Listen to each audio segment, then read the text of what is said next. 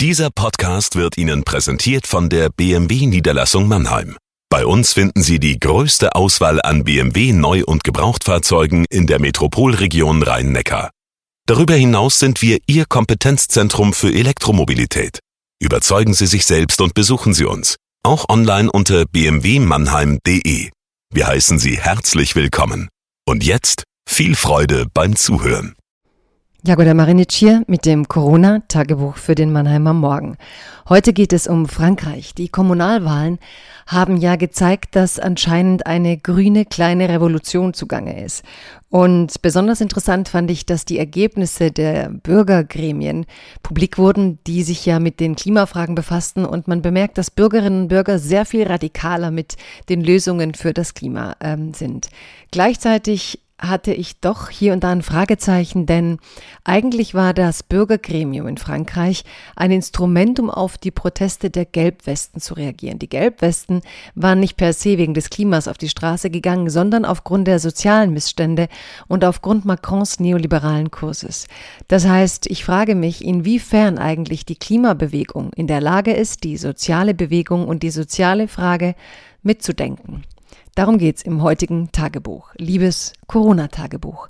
Liebe Leserinnen und Leser, liebe Zuhörerinnen und Zuhörer. Frankreichs Präsident Emmanuel Macron entdeckt die Bürger. Er sagt Sätze wie diesen. Unsere Demokratie ist es auch, Debatten zu führen. Man fragt sich, weshalb Macron die Wut der Gelbwesten und nicht Habermas brauchte, um zu dieser Erkenntnis zu kommen. Tatsächlich wurden Bürger noch nie auf diese Art zu politischen Programmen befragt. Macron will Bürgerkonvente schaffen, denkt laut über mehr direkte Demokratie nach. Allerdings soll sich ein mögliches Referendum vor allem auf die Ideen aus dem Klimabereich beziehen.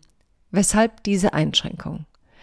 Man sollte daran erinnern, diese Bürgergremien zum Klima waren das Resultat der oft gewaltreichen Proteste der Gelbwesten.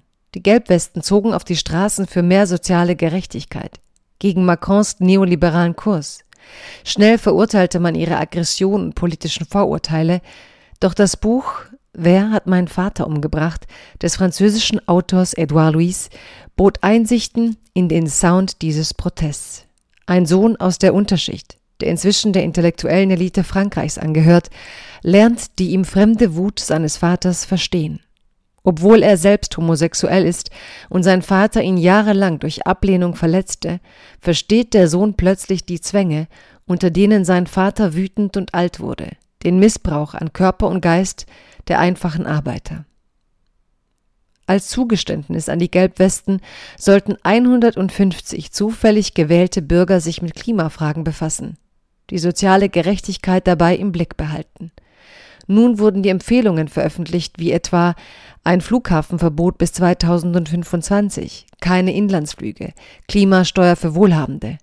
Zwar glauben nur ein Drittel der Franzosen, dass Macron die Forderungen umsetzen wird, doch Macron proklamiert bereits eine Art Green New Deal und will den grünen Trend für sich nutzen. Ja, das Klima muss derzeit Priorität haben, doch kaum einer scheint zu bemerken, worüber nicht mehr geredet wird, die Lage der Arbeiter. Die Wut der Gelbwesten wird nicht verschwunden sein. Eine Frage bleibt unbeantwortet. Wie kann der ökologische Wandel, der notwendig ist, auch Antworten auf die soziale Frage geben? Es ist kein Zufall, wenn Bürger die Klimasteuer Wohlhabenden aufbürden möchten. Bleiben Sie gesund.